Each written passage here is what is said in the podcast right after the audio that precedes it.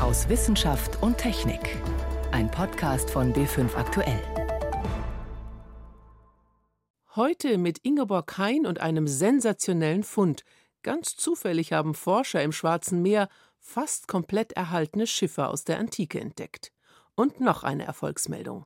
Der Blaue Engel gehört derzeit zu den besten und empfehlenswertesten Umweltsiegeln auf dem deutschen Markt. Verbraucherschützerin Katrin Krause. Wir ziehen Bilanz. 40 Jahre Blauer Engel. Und unter anderem schauen wir zu einem Ort, der ganz weit weg erscheint, in die Arktis. Dort schmilzt das Eis und das beeinflusst zum Beispiel sogar unser Wetter hier. Aber leider beeinflusst das noch viel mehr. Willkommen zum Wochenrückblick aus Wissenschaft und Technik. Die Arktis gilt als Eiswüste des Nordens mit endlosen Schneefeldern, mächtigen Gletschern und einer Tundra. Typisch sind lange, dunkle Winter und sehr kurze Sommer. Vier Millionen Menschen leben dort und unter anderem Eisbären. Klingt ganz idyllisch. Ist es aber nicht, denn der Klimawandel hinterlässt auch hier seine Spuren. Deshalb haben sich in dieser Woche Forscher, Regierungsvertreter aus 30 Nationen und Einheimische der indigenen Bevölkerung in Berlin getroffen zur zweiten Arktis-Wissenschaftsministerkonferenz. Professor Karin Lochte vom Alfred Wegener Institut Bremerhaven hat das Wissenschaftsforum geleitet. Frau Lochte, die Gletscher schmelzen, das wissen inzwischen viele, aber das sind ja nicht die einzigen Folgen durch den Klimawandel. Ja, in der Tat, wir wissen, dass also die Temperaturerhöhung in der Arktis doppelt so stark sein wird wie weltweit. Und das kommt daher, dass sich die Schneebedeckung und Eisbedeckung in der Arktis ändert. Wenn wir eine gute Bedeckung mit Schnee und Eis haben, dann wird das Sonnenlicht wieder zurückgestrahlt in den Weltraum und die Energie wird sozusagen zurückgegeben.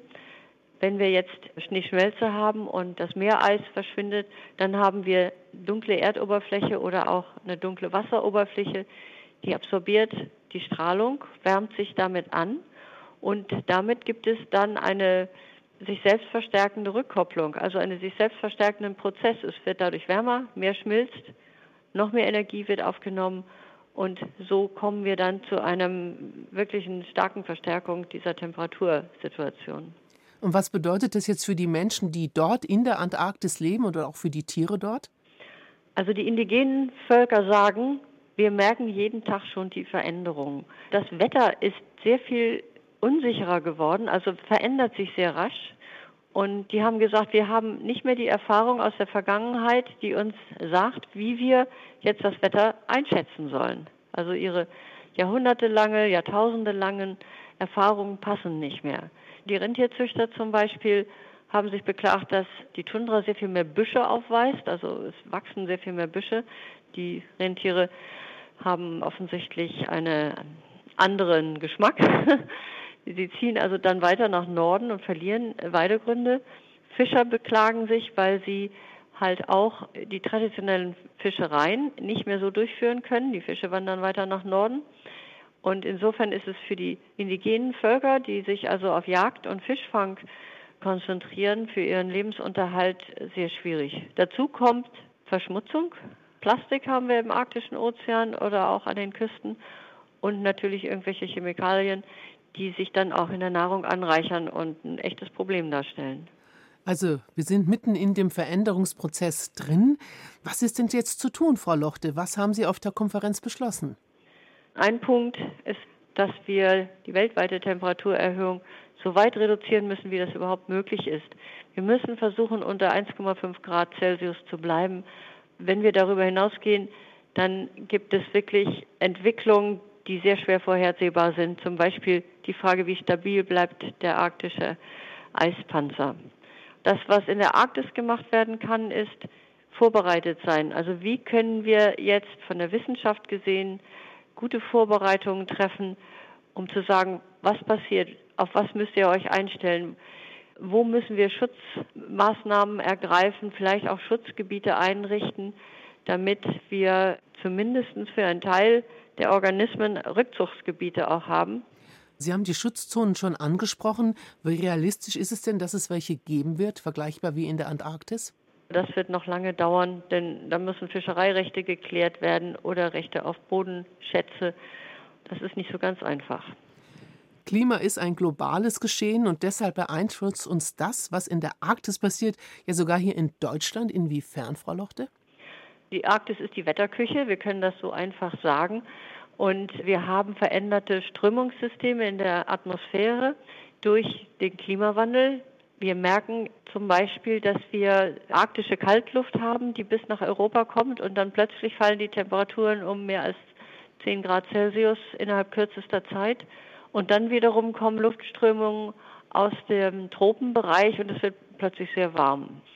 Außerdem kommt dazu, was langsamer geht, aber unaufhaltsam, dass der Meeresspiegel steigen wird mit entsprechenden Bedrohungen für Küstenstädte zum Beispiel, aber insbesondere auch Bedrohungen im asiatischen Raum, weil dort sehr viele äh, Gebiete niedrig liegen, zum Beispiel die großen Flussdelta vom Mekong oder vom Ganges und die auch ganz schwer zu schützen sind. Sie haben die Klimaziele angesprochen. Was wünschen Sie sich als Forscherin? Was muss jetzt, was muss unmittelbar passieren? Also die größte Forderung von uns wir brauchen bessere Beobachtungen, um überhaupt Vorhersagen machen zu können.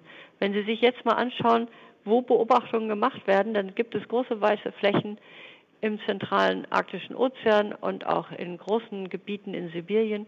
Und es ist auch nicht einfach, Messungen zu machen in Dunkelheit bei minus 40 Grad. Wir brauchen also neue Techniken zum Beispiel. Und erst dann werden wir unsere Vorhersagen so verbessern können, dass man zuverlässiger wird. Und damit äh, würden wir den Leuten nicht nur in der Arktis, sondern auch hier bei uns sehr helfen, wenn wir wirklich sagen können, wie wird der nächste Sommer, wie wird der nächste Winter, damit sich Menschen einstellen können auf die Änderungen. Denn Änderungen werden wir auf jeden Fall haben. Karin Lochte vom Alfred Wegener Institut Bremerhaven über die sensible Polarregion Arktis. Es steigt nicht nur der Meeresspiegel, es steigt auch die verheerende Plastikflut in den Meeren. Das wollen EU-Politiker ändern. In dieser Woche haben sie zum Beispiel das allmähliche Aus für Wattestäbchen, Trinkhalme und Einweggeschirr beschlossen. So sieht es ein Richtlinienentwurf vor. Zum Beispiel soll der Gebrauch von Plastikbechern bis 2025 um ein Viertel sinken. Wie notwendig das alles ist, scheint eine beunruhigende Meldung ebenfalls von dieser Woche zu untermauern. Forscher haben, Achtung, Mikroplastik im menschlichen Darm gefunden. Alarm im Darm also? Bitte nicht übertreiben, meint dazu meine Kollegin Mirjam Stumpfe, denn das Ganze basiert auf einer Mini-Untersuchung, die alles andere als repräsentativ ist. 50 Mikrometer. Können Sie sich vorstellen, wie winzig das ist? So klein waren die kleinsten Plastikstückchen, die bei den Versuchspersonen aus der Wiener Untersuchung im Stuhlgang zu finden waren. So klein, als würde die Spitze eines dünnen Haares abbrechen und in der Petrischale liegen. Aber der Aufschrei ist riesig. Hilfe! Sogar in uns drin findet sich das bunte Zeug, das unsere Umwelt verseucht. Ja, hat denn jemand etwas anderes erwartet? Wir schneiden unsere Zwiebeln auf Plastikbrettchen, löffeln Thai-Gemüse aus der Styroporschachtel und kleiden uns in funktionsoptimierte Fließpullis. Plastik durchsetzt unseren Alltag nicht erst seit gestern. Dass wir es schlucken, überrascht Mediziner nicht, doch in Panik verfällt deswegen keiner. Denn unser Darm ist normalerweise ganz gut darin, wieder auszuscheiden, was er nicht brauchen kann. Es lohnt sich nachzuforschen, ob winzige Teile vielleicht ins Gewebe übergehen. Aus Tierversuchen weiß man, das ist denkbar. Aber trotzdem geht es um überschaubare Mengen. Wer jetzt Alarm ruft, hat verkannt, wo das eigentliche Problem liegt. Denn das haben seit Jahrzehnten schon die Möwen, Seeschwalben oder Schildkröten. Plastikmüll liegt bei ihnen brockenweise im Magen, weil sie es mit Futter verwechseln und am Ende mit vollem Magen verhungern. Und ein echtes Problem haben auch die Seevögel auf Helgoland, deren Jungvögel erdrosselt im Kreidefelsen hängen, weil sie sich in den Plastikleinen verheddern, die ihre Eltern in die Nester einbauen. Die Skandalbilder, die uns in Sachen Plastikmüll in Alarmbereitschaft versetzen müssten, sind längst bekannt. Seit Jahrzehnten dokumentieren Wissenschaftler, wie Tiere unter der Müllflut leiden. Doch den Aufschrei, den haben wir lange Umweltschützern und sogenannten Gutmenschen überlassen. Das ändert sich gerade. Selbst die EU ringt sich zu ein paar verzagten Anti-Plastik-Maßnahmen durch. Doch gerade die halbherzige Politik zeigt, als alarmierend gilt erst das, was irgendwie unserem optimierten Selbst schaden könnte, unseren in Wellnesskuren sorgsam gehegten Körper, beeinträchtigen könnte, auch wenn messbare Effekte noch weit entfernt sind.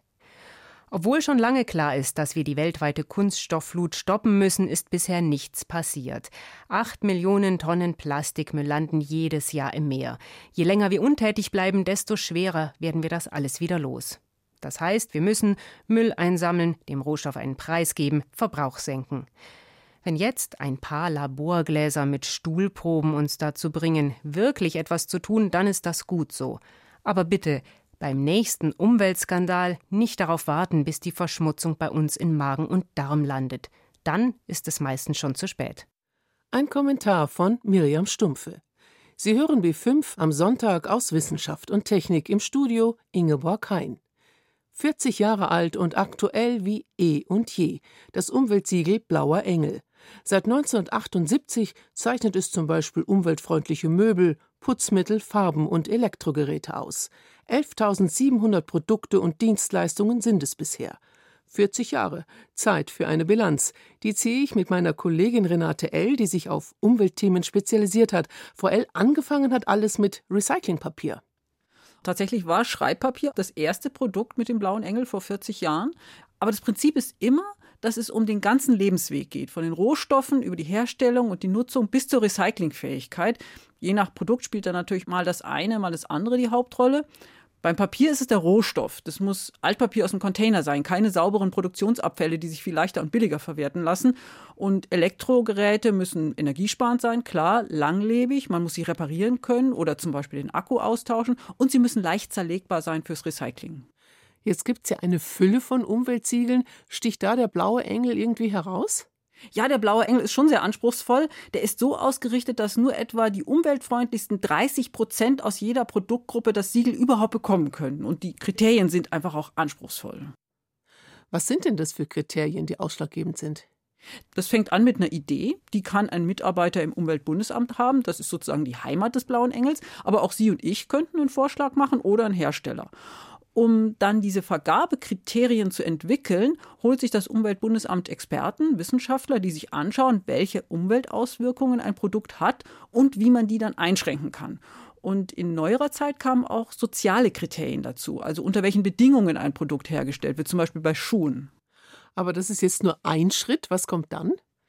Im zweiten Schritt entscheidet dann eine unabhängige Jury, wie genau dieser Kriterienkatalog aussieht. Das sind 16 Leute von Umwelt- und Verbraucherverbänden, von Kirchen, aus dem Handwerk, auch Wissenschaftler und Vertreter von Umweltbehörden. Und am Ende werden die Kriterien dann veröffentlicht und die Hersteller können sich bewerben. Und wer entscheidet jetzt? Ist es dann das Umweltbundesamt? Nein, da gibt es wieder eine unabhängige Stelle. Das ist das RAL oder mit vollem Namen das Deutsche Institut für Gütesicherung und Kennzeichnung. Die entscheiden dann über die Anträge der Hersteller, also wer es letztlich auf seine Packung drucken darf. Jetzt können ja ganz verschiedene Produkte den blauen Engel bekommen und das aus auch ganz unterschiedlichen Gründen. Woher weiß ich jetzt als Verbraucher, warum gerade dieses Produkt, zum Beispiel dieser Kleber oder dieses Smartphone, ausgezeichnet worden ist? Es gibt für jede Produktgruppe eine ausführliche Begründung, die kann man nachlesen im Internet auf der Webseite blauerengel.de oder in der Smartphone-App. Und dann gibt es jeweils eine Kurzfassung, zwei oder drei Umweltvorteile, zum Beispiel besonders energiesparend oder besonders schadstoffarm. Die können die Hersteller auf die Verpackung drucken, wenn sie möchten und wenn da Platz ist. Das bleibt aber den Herstellern überlassen. Was aber ist, wenn der Hersteller irgendetwas ändert, ist dann das Produkt nicht mehr umweltfreundlich? Das könnte passieren, aber der blaue Engel wird immer nur für drei bis vier Jahre vergeben, je nach Produkt. Dann wird wieder neu geprüft und bei manchen wird auch noch öfter geprüft. Und tatsächlich passiert es manchmal, dass Hersteller sagen, sozusagen petzen und sagen, beim anderen Hersteller ist was nicht in Ordnung und dann wird das auch sofort überprüft. Schauen wir nochmal zu den Anfängen des blauen Engels. Das war ja ein ambitioniertes Ziel, einfach umweltfreundlicher zu produzieren. Jetzt, 40 Jahre später, wie ist die Bilanz? Man kann schon Auswirkungen sehen, zum Beispiel die Wandfarben, die man im Baumarkt findet. Da haben die Produkte auf Wasserbasis die mit gesundheits- und umweltschädlichen Lösemitteln weitgehend verdrängt. Und das ist wohl wirklich ein Erfolg des blauen Engels. Und auch bei den Papierprodukten sieht man es ganz gut. Da gibt es heute viel mehr aus Recyclingmaterial als noch vor 10 oder 20 Jahren. Und man sieht auch bei einer Umfrage von 2014, da haben 92 Prozent der Befragten gesagt, sie kennen den blauen Engel und ungefähr ein Drittel achten auch drauf beim Einkaufen. Die haben also tatsächlich einen Einfluss darauf, was an umweltfreundlichen Produkten verkauft wird. Einschätzungen von Renate L. Der Blaue Engel hat Maßstäbe gesetzt und eine Flut von anderen Umwelt-, Energie- und Ökosiegeln nach sich gezogen. Nicht alle überzeugen und sind eine Hilfe für Verbraucher, schon deshalb, weil es inzwischen so viele sind. Macht nichts, sagt Bundesentwicklungsminister Gerd Müller und hat für das nächste Jahr ein weiteres neues Siegel angekündigt für nachhaltige Textilien. Es heißt der grüne Knopf und soll Mindeststandards bei Umwelt- und Arbeitsbedingungen berücksichtigen. Klingt eigentlich ganz gut, zumindest auf den ersten Blick. Fakt ist, inzwischen hagelt es bereits heftige Kritik. Jenny von Sperber hat recherchiert. Schon im nächsten Jahr sollen die ersten Klamotten mit dem grünen Knopf in den Regalen liegen. Klamotten, die sowohl im sozialen als auch in Sachen Umwelt eine reine Weste haben. Jenny Teufel vom Öko-Institut in Wuppertal findet gut daran, dass der Verbraucher letztendlich nicht mit vielen Siegeln rumkämpfen muss, weil diese Siegel einen anderen Fokus haben. Also letztendlich ist aus Umweltsicht gegeben, dass der grüne Knopf existierende Standards darauf aufbaut. Also es wird geprüft, ob diese Standards anspruchsvolle Kriterien erfüllen und die Bewertung der Standards erfolgt auch nach Kriterien, die im Rahmen von einem Stakeholder-Prozess entwickelt worden sind, dass gesellschaftliche Anspruchsgruppen mit einbezogen sind und letztendlich wird es für den Verbraucher einfacher. Allerdings haben die unterschiedlichen Gruppen, die in die Entwicklung des neuen Siegels mit eingebunden werden, auch viel Kritik an dem bisherigen Entwurf. Die Grundidee, dass der grüne Knopf vor allem bereits bestehende Gütesiegel zusammenfasst, hält Karin Krause vom Verbraucherzentrale Bundesverband für falsch. Wir finden, dass es eine Unterscheidung geben muss zwischen den bestehenden privaten Siegeln und einem neuen staatlichen Siegel. Und ehrlich gesagt haben wir gerade das Gefühl, dass der Minister eher die Chance nutzen sollte, wenn er schon ein staatliches Siegel schafft, dass er dieses auch gesetzlich verankert. Solange der grüne Knopf nämlich nicht gesetzlich verankert ist, kann man Verstöße gegen die Regeln nicht rechtlich ahnden. Wenn also ein Textilhersteller für seine Hemden Baumwolle verwendet, die mit einem für die Umwelt katastrophalen Bewässerungssystem angebaut wurde, und wenn er diese Hemden mit dem staatlichen Siegel grüner Knopf versieht, kann er nicht verklagt werden. Das ist beim EU-Biosiegel anders. Dort ist detailliert geregelt, zum Beispiel, welche Pestizide eingesetzt werden dürfen. Und nur wenn das auch wirklich der Fall ist, dann darf dieses Produkt das Siegel zum einen tragen und es darf auch so beworben werden, dass halt draufsteht, ökologisch produziert. So eine Differenzierung wünschen wir uns auch für den Textilbereich, denn dort wird momentan sehr bunt geworben, was alles nachhaltig, fair und bio produziert worden ist, obwohl das nicht immer zwangsläufig der Fall ist. Das heißt, wir wünschen uns den rechtlichen Schutz von Begriffen. Und sowas kann man nur bekommen, wenn man die Vergabekriterien auch gesetzlich regelt. Auch bemängeln Verbände wie das Bündnis für nachhaltige Textilien, dass nicht geklärt ist, wie die Kontrollen ablaufen. Denn bei den bestehenden Gütesiegeln würden Kontrollen oft vorher angekündigt. So war es zum Beispiel auch bei der Textilfabrik Rana Plaza, die vor fünf Jahren in Bangladesch eingestürzt ist. Wegen massiver Baumängel. Und angekündigte Kontrolle heißt, Fabrikleiter haben Zeit, Missstände rechtzeitig zu vertuschen. Das Bündnis für nachhaltige Textilien fordert stattdessen, mit den lokalen Gewerkschaften zusammenzuarbeiten. Der Hauptkritikpunkt ist aber, dass der grüne Knopf noch nicht alle Schritte der Produktionskette abdeckt, sondern nur den allerletzten, die Konfektionierung, das heißt das Nähen der Kleider. Das bedeutet, dass die Näherinnen zwar unter fairen Bedingungen angestellt sein müssen, wenn sie Kleidung mit dem grünen Knopf nähen, ob aber die Feldarbeiter auf der Baumwollplantage oder in der Färberei unter fairen Bedingungen arbeiten, ob sie vor giftigen Spritzmitteln oder Chemikalien geschützt sind, das weiß man nicht. Jenny Teufel vom Öko-Institut findet es aber gut, dass der grüne Knopf Stück für Stück ambitionierter werden soll. Man muss die Leute weiterbilden, die müssen geschult werden. Das ist zu überlegen, wie werden bestimmte Sachen investiert. Dann soll ja die Baumwolle auch trotzdem eine gewisse Qualität haben. Also die müssen auch in der Pflege der Baumwollpflanzen geschult werden. Also das braucht einfach Zeit. Bis ich also wirklich weiß, ob mein T-Shirt mit grünem Knopf sauber hergestellt ist, wird noch Zeit vergehen. Bis dahin hilft nur auf die Website siegelklarheit.de gehen, die das Ministerium eingerichtet hat. Sie hilft durch den Dschungel von guten und schlechten Gütesiegeln, die in Klamotten zu finden sind. Mit Köpfchen einkaufen. Ob dabei der grüne Knopf hilft, ein Beitrag von Jenny von Sperber. Das nennt sich wohl Forscherglück. Unterwasserarchäologen trauten ihren Augen nicht, als sie im Schwarzen Meer das älteste, fast intakte Schiffswrack der Welt entdeckten, ein griechisches Handelsschiff aus der Antike. In 2000 Metern Tiefe entdeckten sie dann noch weitere 40 Schiffswracks, darunter römische Handelsschiffe. Kein Wunder, dass das britisch-bulgarische Forscherteam ganz aus dem Häuschen ist. Wir haben fantastische Beweise für die Seefahrt im Schwarzen Meer entdeckt, vermutlich vom 5. Jahrhundert vor Christus bis ins 19. Jahrhundert. Wir haben rund 40 Segelschiffe entdeckt, die in einer fabelhaften Weise erhalten sind. Der bulgarische Meeresarchäologe Dragomir Garbov und seine britischen Kollegen von der Universität Southampton sind vom Ausmaß und der Qualität der Funde begeistert.